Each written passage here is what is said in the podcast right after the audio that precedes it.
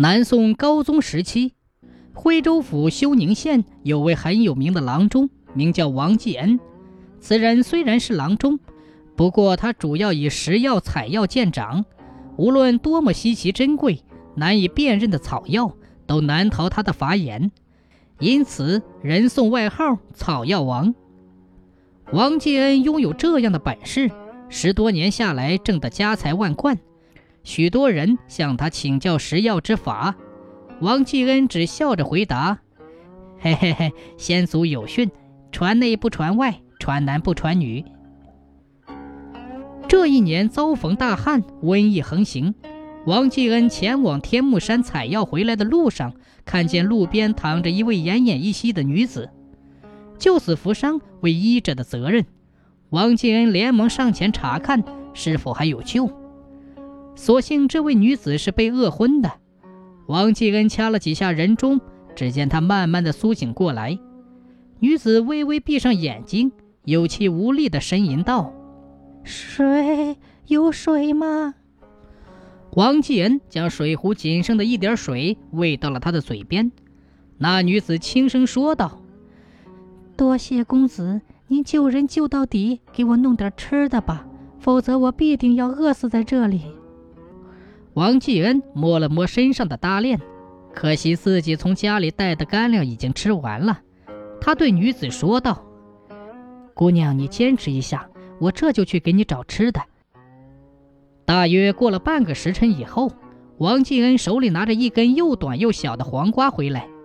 王继恩用衣服擦了一下，笑着说：“嘿嘿嘿，这黄瓜既能解渴，又能止饿，你吃下去必能保得住性命。”王继恩为女子吃完，一把将她背起，往家中走去。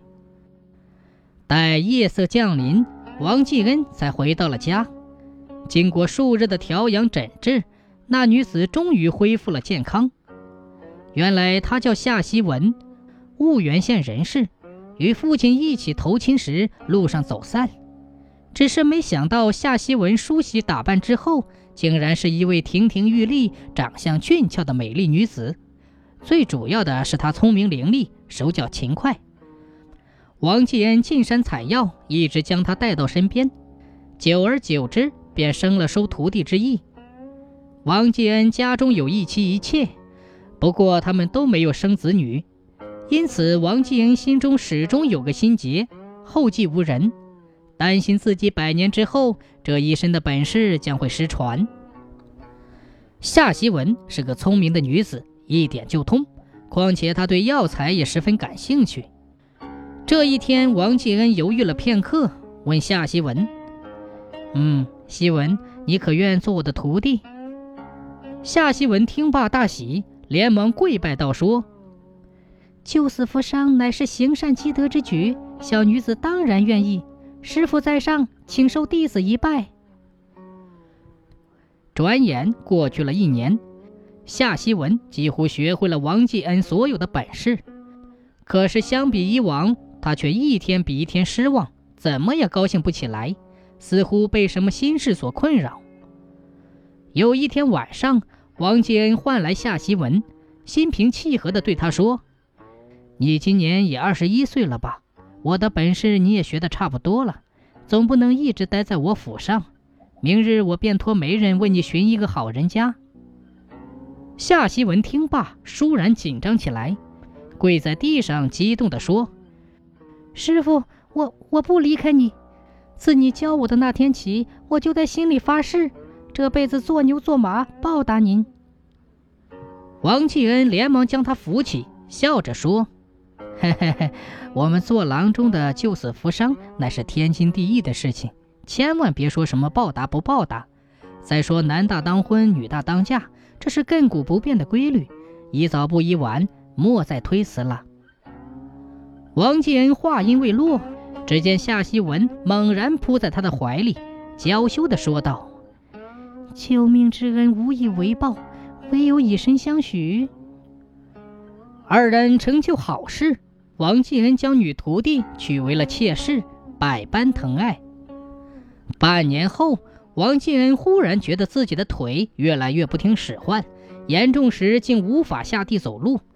他对夏希文说：“哎，我这腿大概是因为常年登山劳累所致，需采得一颗千年灵芝做药引才能根治。”夏希文说：“千年灵芝，这种名贵的药材能采得到吗？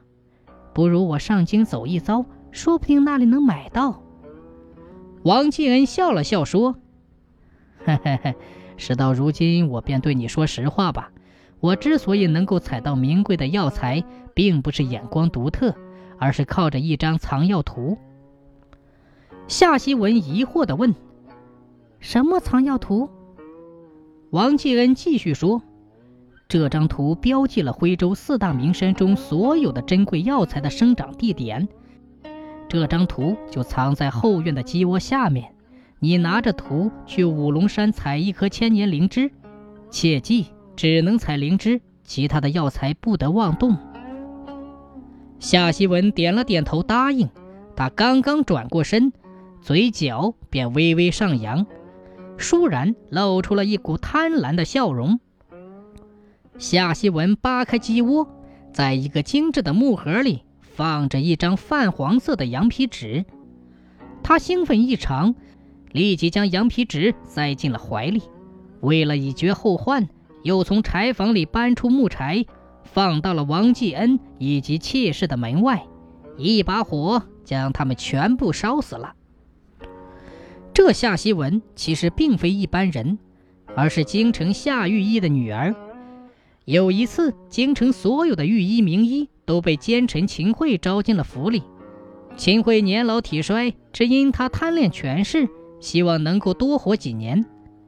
所以各御医和名医放出话：谁能使他精力充沛、延年益寿，必受其二品官职。夏御医是个追逐名利的人。不愿一辈子做个郎中，可让秦桧多活几年，需得千年人参、千年灵芝等罕见的名贵药材才能医治。他偶然听说休宁县有个草药王，便指使女儿，无论用什么办法，也要学到他的本事。俗话说：“有其父必有其女。”夏希文是个贪恋权贵的人，为了达到目的，便使用苦肉计，混到了王继恩的身边。拜了师，学了艺，但还是找不到人参和灵芝，因此他怀疑王继恩有所保留，只得使用美色相诱。后来他在王继恩的饭菜里做了手脚，迫使其无法行走，最终骗了王继恩，将心中的秘密说了出来。却说夏希文在五龙山得到了千年灵芝和千年人参之后，就立即赶回了京城，送给了父亲。夏御医心花怒放，将其制成的丹药送给了秦桧儿。三日后，秦桧不但精力充沛，而且还生出了黑头发。然而，秦桧只高兴了三天，等到第四天就一命呜呼了。养子秦喜勃然大怒，将满腔的怒火都撒在了夏御医的身上，奏明宋高宗将其满门抄斩。夏希文卖弄姿色，收买看押的官兵。这才逃了出来。逃是逃了，不过他无处可去，不知不觉便又来到了休宁县，看到了王继恩家中被烧的一片废墟，眼中不禁流下了又苦又酸的泪水。毕竟王继恩待他不薄，或许只有在落难的时候，才会为曾经的过错而忏悔。就在此时，一个和尚悄然走过，双手合十说。阿弥陀佛，善哉善哉，害人终害己呀！夏希文转过身问：“你是谁？莫非你认识王继恩？”和尚便说：“贫僧便是那张藏药宝图的真正主人。”夏希文猛然起身，吃惊地问：“你告诉我，那张图究竟是真是假？秦桧吃了药为什么会死？”和尚便说。你拿走的图自然是假的，不过你挖出来的虽然不是千年人参和灵芝，却也不会致人死亡。